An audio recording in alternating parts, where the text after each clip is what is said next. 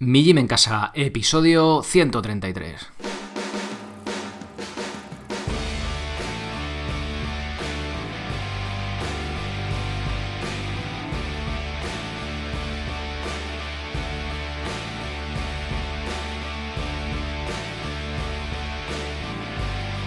Muy buenos días a todos, soy Sergio Catalán de mijimencasa.com y os doy la bienvenida a un nuevo episodio del podcast de Mi Gym en Casa el programa, la radio, donde hablamos de entrenamiento y de alimentación desde un punto de vista diferente e independiente, huyendo de dogmas, buscando lo que dicen los estudios científicos, mirando atrás en años, en cientos de años, también en milenios para ver qué es lo que dicen nuestros genes, también tradiciones que hemos, que hemos llevado como el episodio, el último episodio, el del jueves pasado, cuando entrevisté a mi abuelo, que sé que os ha encantado.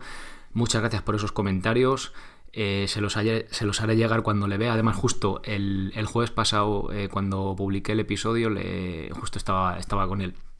Me decía, me cago en la leche, tal. Digo, y lo he publicado. Y, y bueno, me gustaría. Eh, uno de los comentarios que me ha llegado, me ha llegado, yo creo que ha sido la entrevista que, que más ha causado, iba a decir sensación, ¿no? De, de, las que más ha causado respuesta por, vuestro, por vuestra parte, la que más os ha gustado, pero bueno, ha sido fácil porque está mal que lo diga yo, pero mi abuelo es un crack. Entonces, bueno, pues si no lo habéis escuchado, échale una escuchada porque es muy interesante.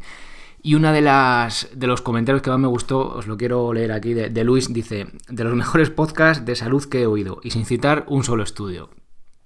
Bueno, ahí, ahí queda. Hoy toca responder a vuestras preguntas que os recuerdo que las podéis enviar desde el apartado contactar en mijimencasa.com. Si las mandéis por ahí, las contestaré seguro. Si las vais dejando una en una en Facebook, otra por allí en iVoox, pues eh, las suelo traer, pero hay veces alguna que se me escapa. Entonces, pues oye, os invito a que las mandéis desde allí porque además lo redactáis un poquito mejor, también aportéis más información y yo puedo dar una respuesta más concreta y menos vaga. Hoy no tenemos intro publicitaria porque hay una pregunta sobre los cursos que la he traído, no suelo poner preguntas de los cursos en, los podcasts de preguntas, pero es una pregunta bastante recurrente y que os puede ayudar. Bien, pues vamos ya con ello. Buenas, te comento que estoy barajando hacer remo en ergómetro, ya que hasta ahora nadaba tres veces a la semana, pero, pero por temas de alergias han hecho que el médico me recomiende ir menos a la piscina. Ahí entra el remo. ¿Es una alternativa buena a la natación? Todas las máquinas que encuentro en gimnasio se centran en las piernas, pero esta pero esa parte la solvento con running, fútbol. La máquina de remo me parece genial porque se entrena todo el cuerpo. Al margen de esto, las concept, por lo que veo en algún gym, son muy rudosas. ¿Hay algún ergómetro silencioso para no volver loca a la familia si compro algo de esto para casa? José. Bien, José hace mm, trabajo de natación, bueno, hacía de tres veces por semana. Eh, llamamos, llamémosle cardio y luego me dice que, bueno, que quiere hacer eh, un sustituto porque él, pues el tema de, por el cloro, imagino, de alergias y tal, le da problemas y que tiene que salirse de la, de la piscina. Veo que también hace trabajo de cardio como running, fútbol y, demás. Y no cita nada de calistenia. Bueno, eh, yo aquí lo que le recomendé a José le dije, eh, pues si quieres trabajar también el tren superior, mete calistenia, trabajo de fuerza, que según lo que me comentas no estás haciendo. Pero me dice, no, no, sí meto, sí, sí meto trabajo de, calistenia en casa, meto flexiones y demás. Digo, vale, entonces la parte de fuerza también la, la tenemos cubierta.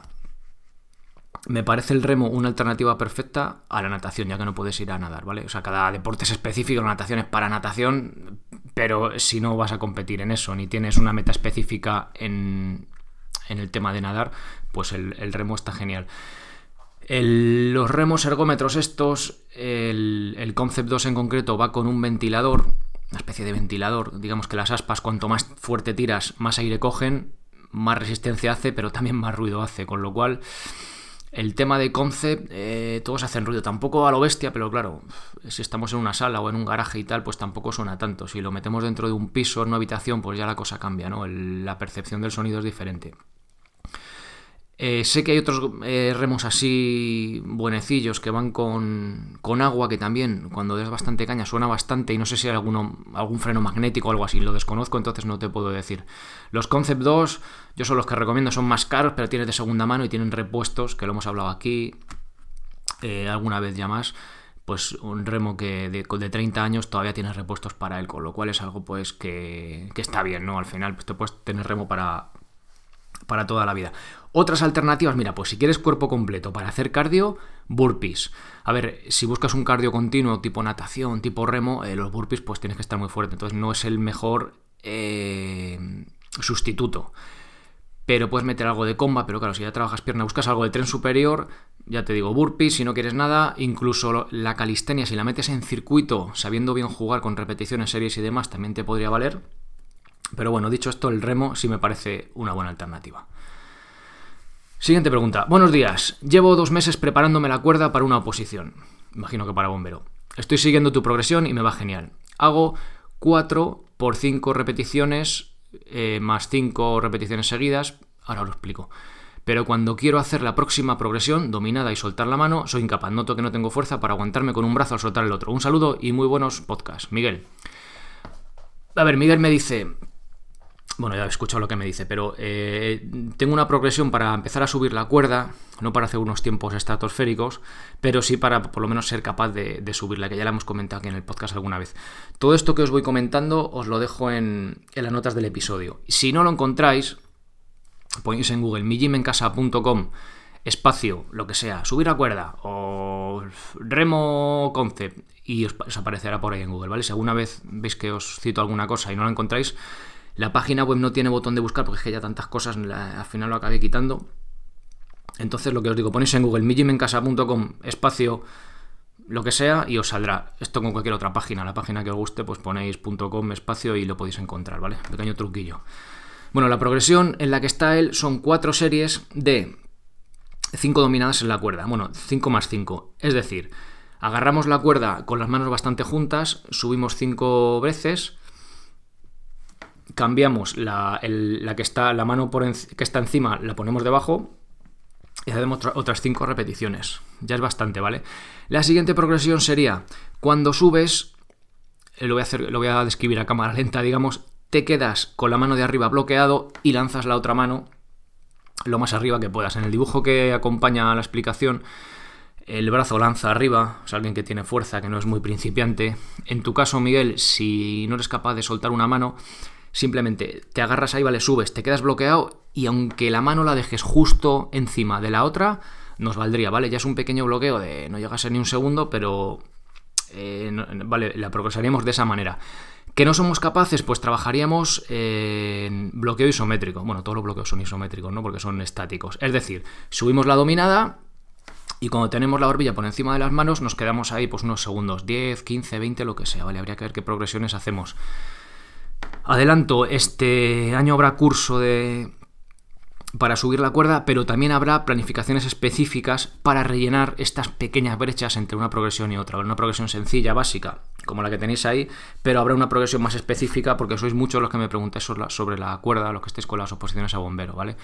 No sé todavía cuándo, todavía tengo que hacer a ver, eh, si en mijimencasa.com, abajo del todo, cuando digo, ¿queréis algún curso? Bueno, pues ahí me podéis mandar las sugerencias o desde contactar, ¿vale? Pero quiero hacer otra encuesta más sencilla para que podáis rellenar pues, los cursos que queréis o los planes que, os apetecen. Pero bueno, poco a poco todo irá llegando.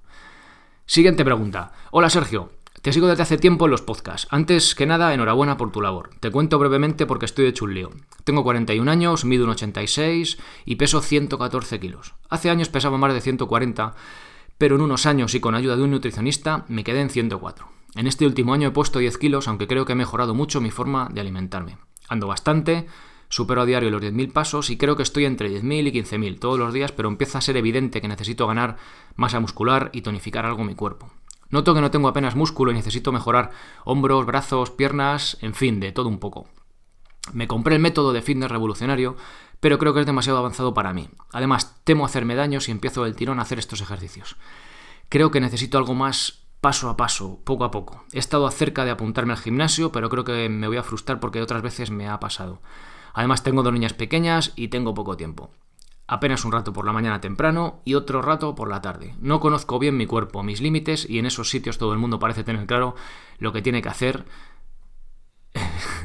todo el mundo parece, lo has dicho bien, tener claro lo que tiene que hacer y yo me siento como un pulpo en un garaje. Correr también me parece precipitado teniendo en cuenta mi sobrepeso. En fin, quería pedirte consejo, no sé por dónde empezar. Me gustaría suscribirme a tus vídeos, pero sé, pero no sé si ves que va a ser algo que también va a ser demasiado avanzado.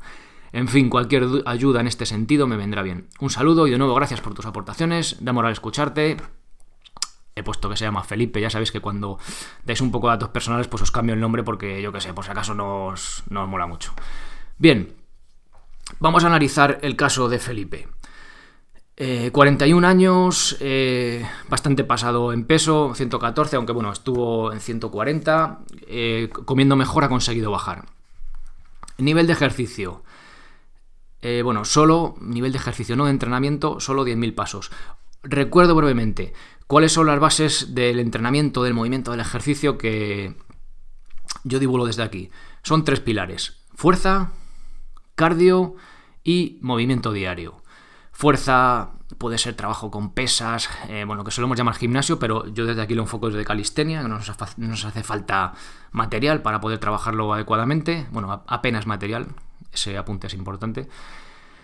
El siguiente pilar es trabajo de cardio, que podría ser correr, podría ser burpees, pero si estamos un poco mal de forma, como puede ser este caso que estamos analizando, simplemente el andar igual nos valdría, el andar en pendiente, andar rápido. Y luego está el tercer pilar, el de movimiento, eso del andar los 10.000 pasos, que en este caso ya lo estamos haciendo, con lo cual eso lo tenemos cubierto. Luego habría que ver retoques, pues eso, lo de estar más tiempo en sentadilla, menos tiempo sentado, movilidad, pero bueno, el movilidad escapular, el curso de este mes, ¿vale? Pero eso ya, digamos que lo más básico es el movimiento, los 10.000 pasos y luego ya lo otro es ir como afinando, ¿no? Un poquito ya hilando fino. Pero aquí en este caso nos faltan los dos pilares, eh, dos pilares fundamentales, fuerza y cardio. Con lo cual, antes que trabajar en el de movimiento de forma más fina, que también lo podríamos hacer, pero vamos a priorizar fuerza y cardio.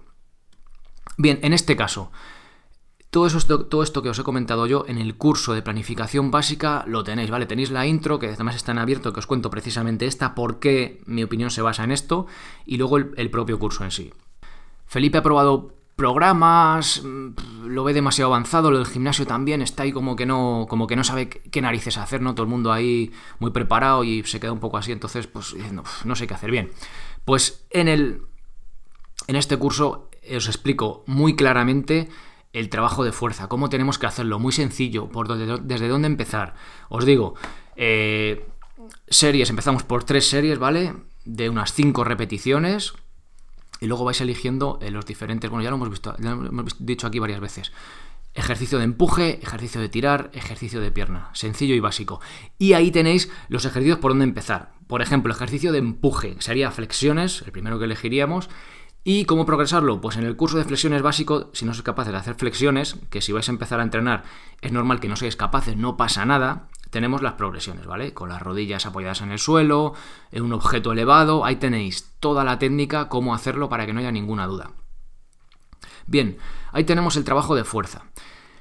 El trabajo de cardio, que en tu caso, eh, ya te digo, incluso lo podrías mezclar con lo de los 10.000 pasos si cuando sales a andar o en tu día a día imagínate que hay una cuesta, pues apretas el paso o haces en unas escaleras haces una especie de hit, ¿vale? También nos valdría. Entonces, bueno, ahí tenéis también información en cuanto a esto. Empezar a correr de golpe, si tienes sobrepeso, puede ser problemático. También hay una progresión específica antes de empezar a correr, incluso hacer series, aunque sea de dos minutos, ¿vale? Tenemos una progresión específica de un mes para, sin echar a correr, empezar a, a ponernos en forma para ser capaces de, hacerlo, ¿vale? O sea, con lo cual ahí no tendrías eh, ningún tipo de problema. Es sencillo, eso sí, tenéis que sentaros delante del ordenador. Las duraciones eh, de los episodios, o sea, de, las lecciones una por una, pero el curso completo, no sé, pongamos que es una hora, hora y media, ¿vale? Tenéis que sentaros una hora y media del ordenador con papel y lápiz e ir apuntando, diciendo, mira, pues yo hago esta progresión, ¿vale? Lleva curro, pero eh, es que eh, sirve, ¿vale? De hecho, hace un par de semanas, una chica que se apuntó porque el médico la dijo, eh, tenía problemas de cuello, le, dijo que tenía que, empezar a hacer trabajo de fuerza, gimnasio, tal, y dijo, para gimnasio, pues igual de, de tu edad, unos 40 años, como que dicen, yo no me veo ahí, yo ahí no pinto nada, ¿no? Pues me preguntó, muy parecido a lo tuyo, se apuntó a los cursos y dice, joder, qué bien explicado, qué claro todo, ya lo estoy haciendo, me preguntaba alguna duda, oye, pero es que el remo invertido, tal, pues bueno, pues si tenéis algunas dudas concretas, yo las resuelvo, ¿vale? Entonces, eh, de verdad que aparte de que no es por hacer publicidad, pero que mm, está orientado desde el que no, desde el que no ha hecho nunca ejercicio hasta el que tiene eh, cierto nivel y luego pues cómo complementar ¿no? con otros, otros entrenamientos, otros deportes y demás. Bien, Felipe, espero que te animes y espero que, te sirva de ayuda. Bueno, ya nos, irás, ya nos irás contando cómo te va. Bien, siguiente pregunta.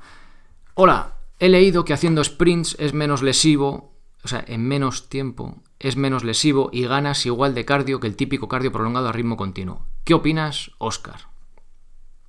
A ver, sprint frente a cardio tradicional, ¿no? Suele ser ahí, es, el hit está como de moda, parece ser que tiene más beneficios, ya lo hemos visto alguna vez. Y el cardio tradicional, pues bueno, pues parece ser que tiene, pero parece que el hit ahora está como más de moda, ¿no? Vamos a ver qué diferencia. Si me dices sprints frente a por ejemplo, eh, carrera continua, yo personalmente diría, veo que los sprints pueden ser más lesivos. Pero vamos a ver, vamos a analizarlo de forma un poco menos extrema, ¿vale? Pongamos, eh, alguien que corre, pues corredor de fondo que mete mucho volumen, tiene el gesto acortado, ¿vale? De tanto volumen que mete, yo qué sé, imaginaos que corre pues cuatro días a la semana en una hora, ¿vale? el típico trote así tal, despacito, tiene gesto acortado, molestias en rodillas, caderas, tal. Vale, y a esta persona cogemos y le bajamos el volumen a la mitad, imaginaros, ¿vale? En vez de cuatro sesiones de una hora, cuatro sesiones, pues dos de ellas de 40 minutos y las otras dos hacemos un hit, ¿vale? Imaginaros, por ejemplo, tres series de cuatro minutos fuerte, ¿vale? En este caso, mm, mejoraríamos en el tema de las de las lesiones, ¿por qué? Porque hemos bajado el volumen, todo esto empezando poco a poco, con una intensidad del 80%, luego iríamos subiendo y demás, ¿vale? Todo esto bien planificado. Y bueno, porque bajamos el volumen y otra cosa importante, porque cambiamos el gesto, ¿vale? El gesto de, la carrera, imagina, no es lo mismo correr a 6 minutos el kilómetro, un trotecillo, que a 4 minutos el kilómetro, ¿vale? Ampliamos la zancada, con lo cual cambiamos el patrón de movimiento, cambiamos la forma en que trabajan nuestros, ligamentos, nuestros tendones, ¿vale? Nuestros músculos y fortalecemos eh, pues otras eh, partes del músculo, ¿vale?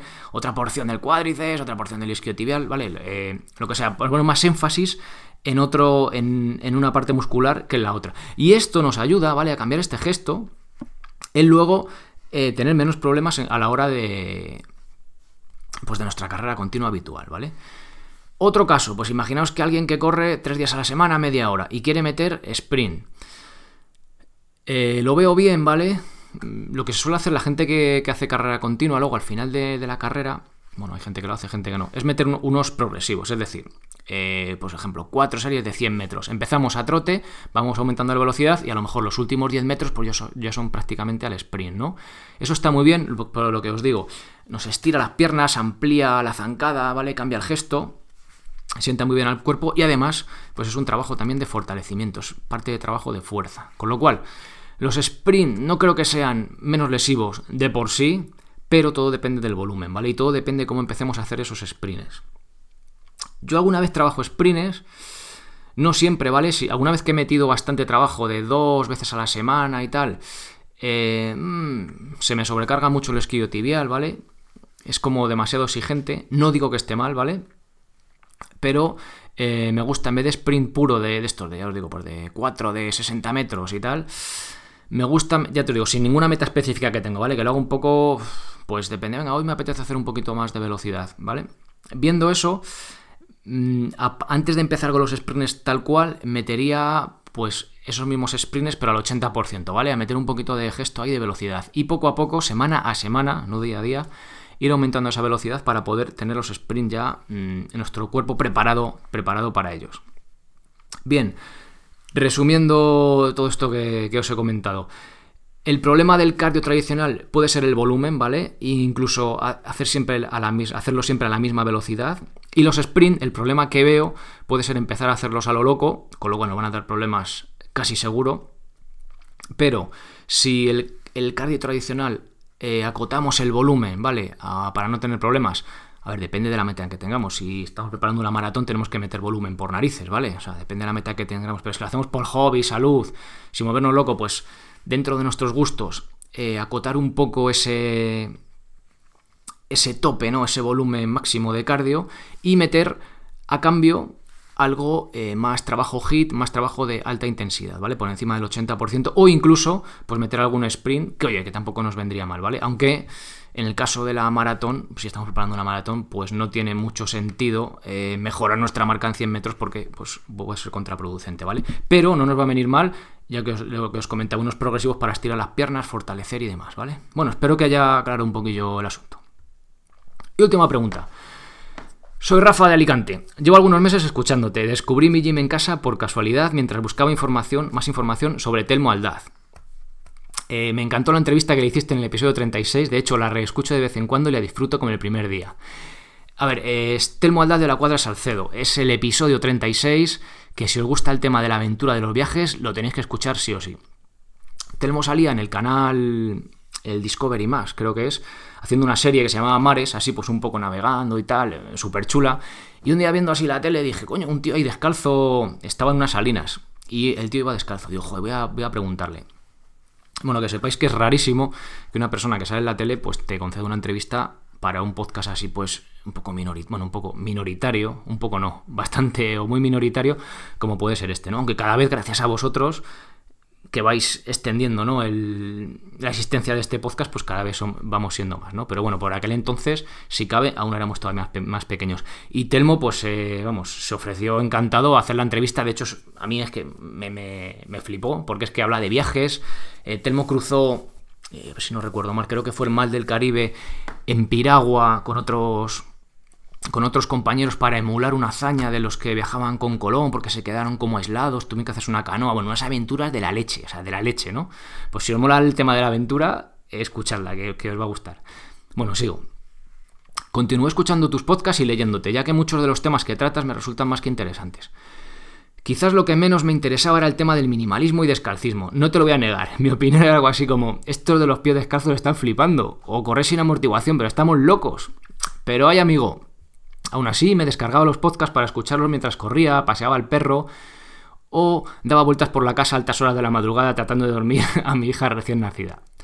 Y poco a poco este tema que tanto recelo me producía empezó a intrigarme y primero y luego a interesarme realmente.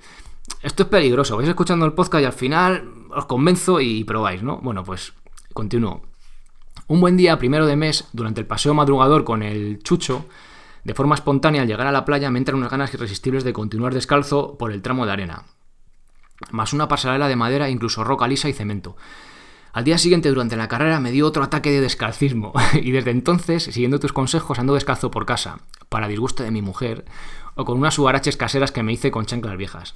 No hay día que no me descalce y camine un rato mientras paseo al perro, normalmente por la mañana. Voy haciendo progresos en el tema vergüenza. Te mentiría si te dijera que no he intentado trotar descalzo. Fueron unos 800 metros por un cemento muy liso, suficientes para saber que no estoy preparado y que esto lleva su tiempo. Qué mejor, muy poco a poco. Así que por ahora fortalezco las plantas a base de paseos tranquilos cada vez más largos, probando con diferentes terrenos. Me sorprende ver cómo terrenos que antes me costaba mucho pasar, ahora los encuentro súper divertidos. Después de todo esto ladrillo que te acabo de contar, me gustaría preguntarte si en algún podcast se ha tratado eh, sobre la técnica de caminar descalzo. Perdón. Es decir, encuentro un mogollón de información que habla sobre la técnica de carrera, pero apenas encuentro sobre la de caminar. He leído que no se debe usar la misma técnica que al correr y que se anda igual que con calzado. Esto es de talón. Personalmente veo que puedo usar esta técnica, pero solo en los terrenos más favorables.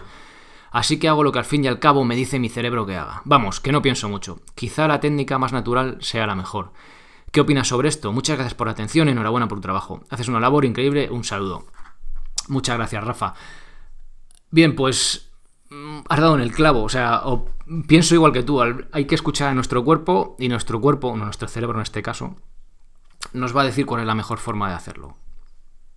Bien, resumiendo todo, bueno, qué suerte tienes que sacas al perro en la playa, macho, o sea, qué envidia me das. Pues ahí, vamos, claro que tienes que ir descalzo, si es que lo, lo pide, ¿no? Lo de llegar a la playa y descalzarte, vamos, esto sí o sí.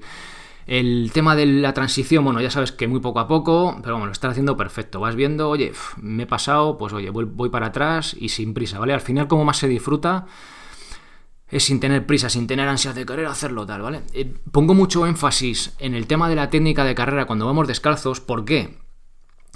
Porque si venimos, si somos corredores amortiguados, como somos, yo que sé, el 99% que empezamos en esto del minimalismo, los que tenéis la suerte de no haber, bueno, la suerte entre comillas o sin comillas, de, empezar a correr eh, directamente descalzos o minimalista, pues ya no tenéis que hacer esa transición porque vuestra propia forma física os va a ir frenando porque no podéis, ¿no? Pero los que ya corríamos media hora, una hora, lo que fuera, el empezar a correr descalzo, eh, nuestro pie sabe, nuestro pie, nuestro cerebro, nuestro cuerpo, eh, que no tiene que aterrizar de talón. Pero como tenemos esa técnica estropeada, ¿vale? Eh, más, bueno, más no sé si la palabra es correcta, más que estropeada, adaptada a correr con amortiguación, aterrizamos de talón. Con lo cual necesitamos educar esa técnica, educar ese gesto de nuevo a el aterrizaje de antepié o al menos con el pie plano, ¿no? Que poco a poco se vaya adelantando ese patrón de aterrizaje. Pero ¿qué pasa andando? Bueno, pues andando, nuestro cuerpo, eh, que es una máquina perfecta, aunque a veces la tengamos un poco desajustada, tiene una cosa, me estoy, tocando aquí el talón, en el talón, si lo tenéis a mano o vais descalzos, tocároslo, hay una cosa aquí en el talón que está blandito, que es una especie de, pues, de capa de piel con grasa y tal, que es una amortiguación natural que nos permite perfectamente poder andar descalzos, pues ya digo, casi por cualquier terreno una vez que estamos adaptados. Esto es también cuestión de adaptación. Si nunca has estado descalzo y te pones a por tierra o que hay alguna piedrecilla andar en aterrizar de talón andando, pues te vas a hacer daño, ¿vale? Pero poco a poco, como vas, como vas bien haciendo Rafa, te vas adaptando, vas, vas adaptando tu piel, tu pie a, a ese terreno. Con lo cual, eh, andar no me volvería loco. O sea, vamos, estás haciendo muy bien, ¿vale? Escuchar a tu cerebro y digamos, pues que aterrizar de talón, ¿vale? Nuestro cuerpo, nuestro pie en concreto, está perfectamente adaptado a aterrizar de talón cuando vamos andando.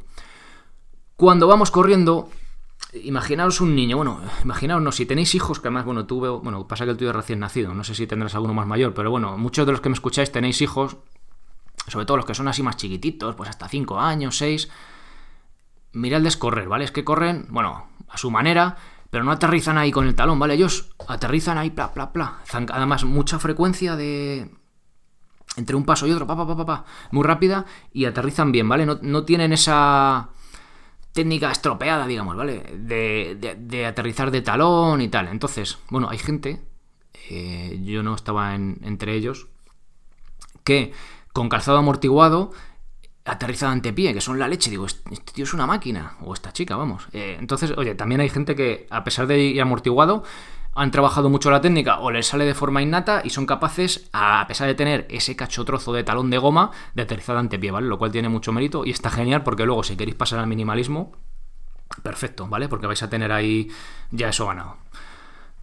Resumiendo, eh, Rafa, eh, vas perfecto, sigue así, poquito a poco, disfrutando escucha tu cuerpo, ¿vale? Lo que, te, que, bastante sabio, que a veces lo que pasa es que no le escuchamos demasiado. Y eh, aterrizando de talón vas perfecto y poco a poco vas a ir cogiéndole, vas a ir fortaleciendo tu pie.